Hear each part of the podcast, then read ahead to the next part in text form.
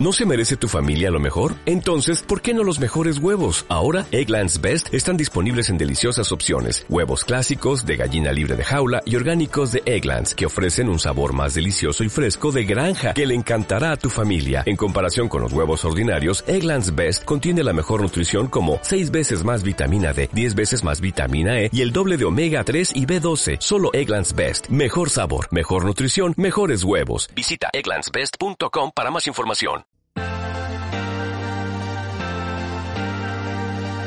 Gestión del patrimonio en cierre de mercados.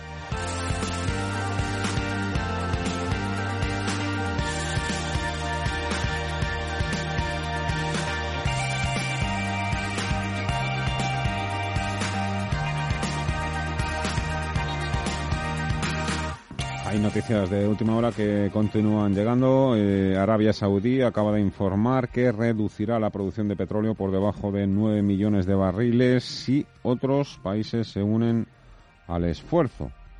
Destinatario de este mensaje, evidentemente, Rusia. Mm, hay analistas que creen que Vladimir Putin, que por cierto ha extendido hoy mismo el confinamiento a todo el país hasta finales de abril, no necesita reducir la producción, que puede aguantar en los niveles actuales. Abrimos ya nuestro tiempo de opinión, tertulia de gestión del patrimonio con Javier Villegas, es director para Iberia de Franklin Templeton. Hola Javier, ¿qué tal? Muy buenas tardes, ¿qué tal? ¿Qué tal Fernando? Buenas tardes, ¿cómo estás? ¿Cómo va todo? Bien, aquí observando un poco el vaivén de los mercados, que a uno lo entra el mareo. Claro, vosotros no sé si estáis pegados, pegados a la pantalla, ¿no? O la miráis solo por la mañana y luego por la tarde cuando cierra, pero claro, los que estamos aquí viendo lo que sucede acabamos acabamos mareados. Nos, nos tenemos que tomar algunas veces alguna pastilla para no caer desmayados de, de, lo que estamos viendo. En fin. No, es, muy bueno para, para los inversores el, mirar mucho la, pantalla, pero claro, hay algunos que por vuestro trabajo eh, no tenéis más remedio que estar ahí. Efectivamente. Nos acompaña hoy también Miguel Ángel Temprano, CEO de Orfeo Capital. Hola Miguel Ángel, ¿qué tal? Muy buenas tardes, ¿cómo estás? ¿Qué tal? Muy buenas tardes, Fernando. ¿Sigues completamente fuera? ¿No han metido ni un duro ni un euro? en bolsa en, las últimas semanas? Unas posiciones cortas, hemos comprado unas, cortas nada más. Unas cortas, a ver, eh, cuéntame un poco la estrategia esa. Yo sigo pensando que el mercado está, eh, está. Lo único que ha hecho es una primera corrección. La corrección derivada de ponerla en precio la anterior estaba inflado. Como sabes, yo he dicho hace muchísimo tiempo que esto no valía lo que valía, que era el, eh, el artificio del dinero gratis lo que la había creado. Eh, yo creo que de momento lo que la ha hecho es una corrección brutal para ponerlo en precio y todavía no hemos empezado a poner en precio la que viene. Entonces creemos que, las oportunidades en una caída viene comprando algunas puts y es lo que hemos hecho, nada más. Estamos esperando con la lista de la compra completamente hecha. La gran ventaja es que eso nos ha llevado a que las pérdidas hayan sido hiper contenidas. Em, se lo voy a preguntar a Javier Villegas. Em, Javier, em, ¿hay acciones por las que se puede apostar incluso en un mercado como este? Pues eh, quizás nosotros de Franklin Templeton eh, lo vemos con un poquito más de perspectiva y de, y de largo plazo y, claro que sí, o sea, es decir, eh, yo estoy de acuerdo que sigue habiendo una incertidumbre muy importante, que es que no sabemos cuándo vamos a, a salir de esta, de esta situación. Eh, pero bueno, por otro lado, eh, también es verdad que los bancos eh, centrales y los gobiernos han dejado también claro que van a estar apoyando, lo cual es un punto muy positivo. Al principio no era tan no era tan claro que así iba a ser y ahora parece que es más claro que va a ser así. Y luego también, si vemos un poco con perspectiva histórica, pues hemos salido de, de todas las crisis con un rebote más, más fuerte, que es yo creo que lo, que está esperando eh, Miguel Ángel, que en algún momento con la lista de la compra llena, pero nosotros sí que ya eh, está, estamos aprovechando para, para comprar y determinadas eh, compañías que se ponen a un buen mm. precio y que nosotros pensamos que tienen buenos fundamentales de cara a futuro, pues estamos comprando. Tú en tu caso, Javier, tienes el Estás más limitado en el sentido, bueno, que tú, evidentemente Franklin Templeton es, es una firma que abarca todo el planeta, pero tú estás como muy centrado en, esta zona Iberia. Que, nos da un poquito la sensación, hoy mismo hemos tenido la, clave con, con, el IBEX 35, un poco que, se queda un poco, no sé, muy residual, ¿no? Este mercado, ¿no? Sí, es verdad. Nosotros, nosotros eh, tenemos un enfoque mucho más eh, quizás global. Eh, es cierto que, el IBEX, como, como, bien comentabas antes, está quedando un poco atrás, pero yo creo que el inversor tiene que también, ya, que somos unas personas que vivimos en un mundo global y que consumimos marcas de, de todos los, los, países, pues yo creo que a la hora de invertir, a la hora de construir la cartera, también tenemos que pensar de esa manera y Franklin Templeton precisamente lo que hace es traer ese tipo de, productos de, de distintas regiones que nos pueden ayudar a tener una, una diversificación mayor. Y esa lista de la compra, Miguel Ángel, es, ¿es una lista growth o una lista value? Eh, yo siempre digo que además en estas situaciones el growth o value es irrelevante porque todas las teorías desaparecen, todo cae a plomo.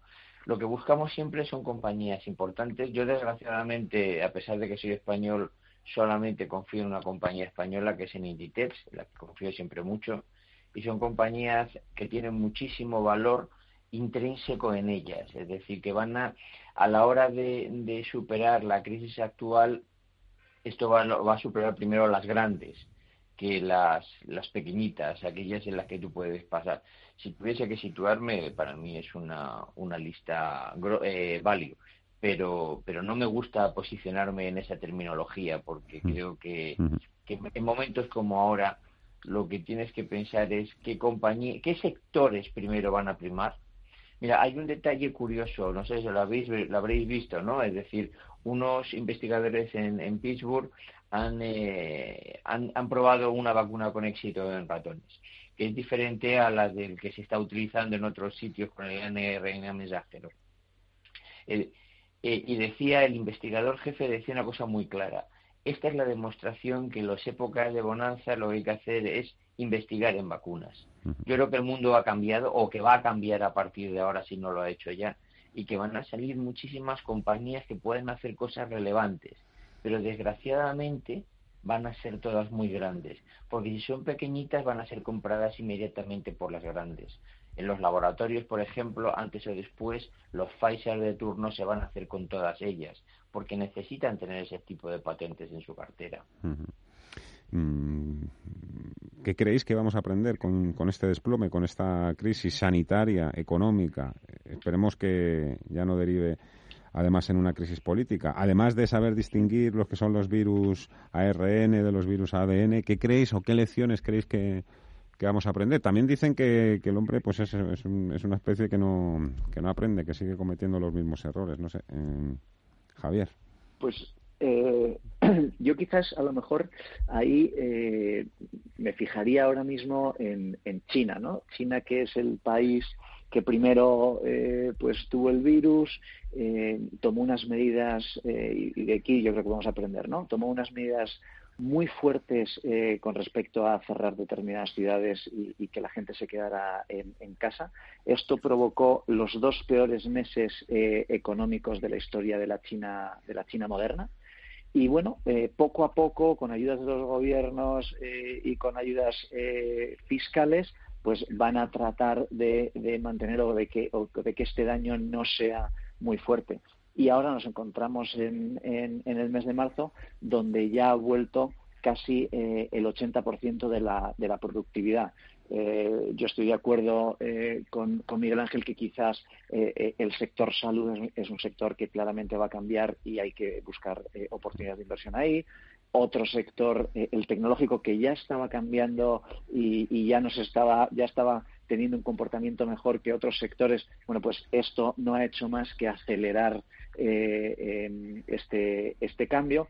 Y bueno, eh, yo creo que es eso, es tratar de entender eh, cuál va a ser el nuevo paradigma, esas enseñanzas que nos está dando esta, esta crisis, el, el, el determinados trabajos poder trabajar desde casa, cómo va a cambiar también a lo mejor pues que a lo mejor haya menos tráfico, eh, haya menos comercios cerca de las oficinas porque a lo mejor haya menos oficinas. Entonces todo eso es lo que tenemos que ir un, poco viendo y aprendiendo de cara al, futuro, pero desde luego eh, eh, que los gobiernos y los países se van a centrar bastante en el tema en el tema sanitario. Yo, estoy completamente de acuerdo con Javier. Lo, lo, que espero es que también suponga una reflexión política eh, los populismos eh, no son buenos.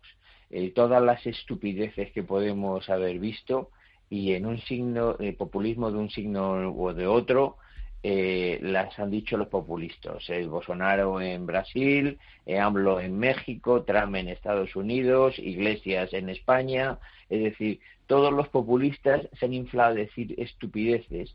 Y el problema es que no, las no, no solamente lo dicen, sino que condicionan la vida de las personas. Yo creo que otra de las cosas que va a cambiar es nuestra manera de actuar el consumo, va a generar algo diferente, que es el miedo. Eh, eh, éramos los españoles, sobre todo, gente de muchísimo, ir a muchísimos sitios, eh, con mucha gente, ahora todo va a modificar esas, esas mm. cosas. Vamos a darle más valor a cosas que antes tenían tenían menos. Yo ponía un ejemplo el otro día a un amigo. Digo, yo, soy, desde que era joven, yo soy un friki de, del James Bond. a mí me gusta ir al cine a divertirme, nada más. O sea, a mí estoy a pensar, como ya, ya pienso todos los días, ¿no?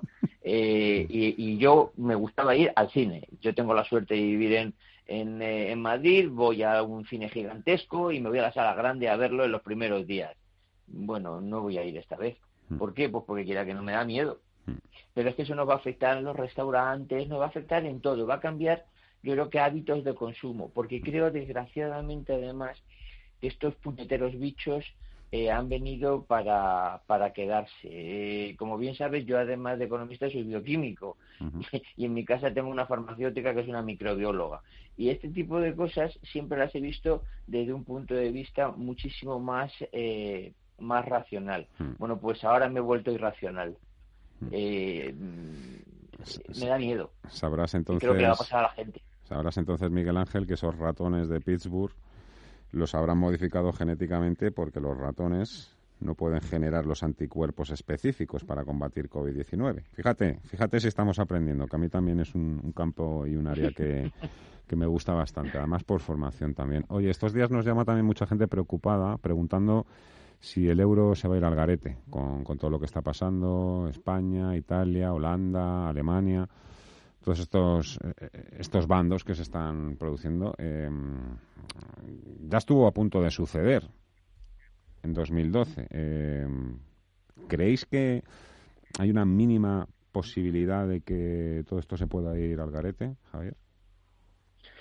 No, yo creo que eso es eh, demasiado, demasiado decir. Eh, sí que sí que es verdad que eh, Europa ante esto va a ser una prueba de fuego donde veremos a ver si responde como nosotros esperamos de una forma unida.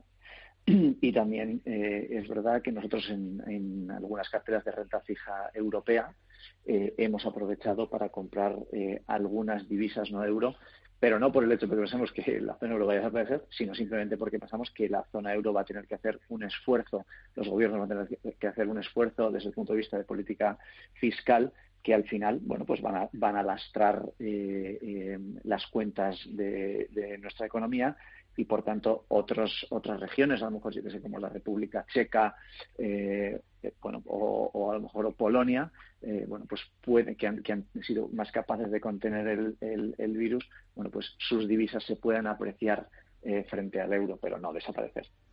Miguel Ángel.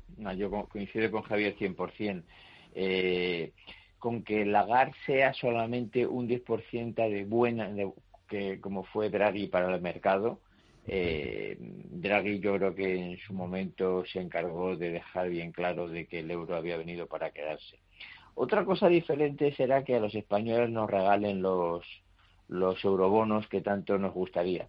Eh, eso es otra película. A mí me gustaría como español, porque veo que mi país está endeudado hasta los ojos, con un gobierno cuasi populista que va a hacer locuras en cadena, donde no tiene claro qué es bueno, qué es malo, o qué es bueno, qué es malo para los demás, para ellos quizás sí, y, me gustaría que nos ayudasen. Pero también entiendo que el alemán diga tururú que te oye, yo aquí estoy ahorrando y yo con mi, con mi espalda te voy a aguantar tu gasto. Eh, no sé si recordáis eh, la crisis griega cuando le dijo el amigo Iglesias al Cipras espérate que ya vamos para allá. Mm. Joder, eh, coño, ha llegado. Eh, el asunto está en que el otro se ha tenido que ir porque lió una de cojones.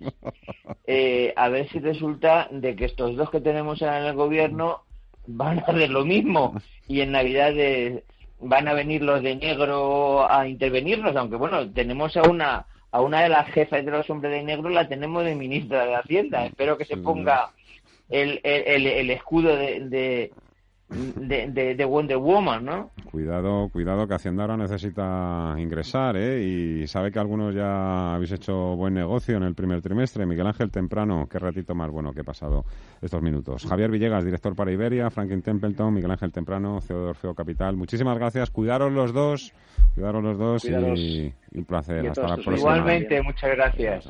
Un fuerte abrazo. Gracias, hasta luego.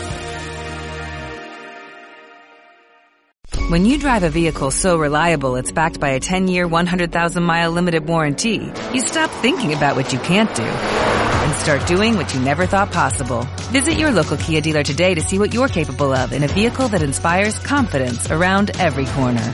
Kia, movement that inspires. Call 800-333-4KIA for details. Always drive safely. Limited inventory available. Warranties include 10-year 100,000-mile powertrain and 5-year 60,000-mile basic. Warranties are limited. See retailer for details.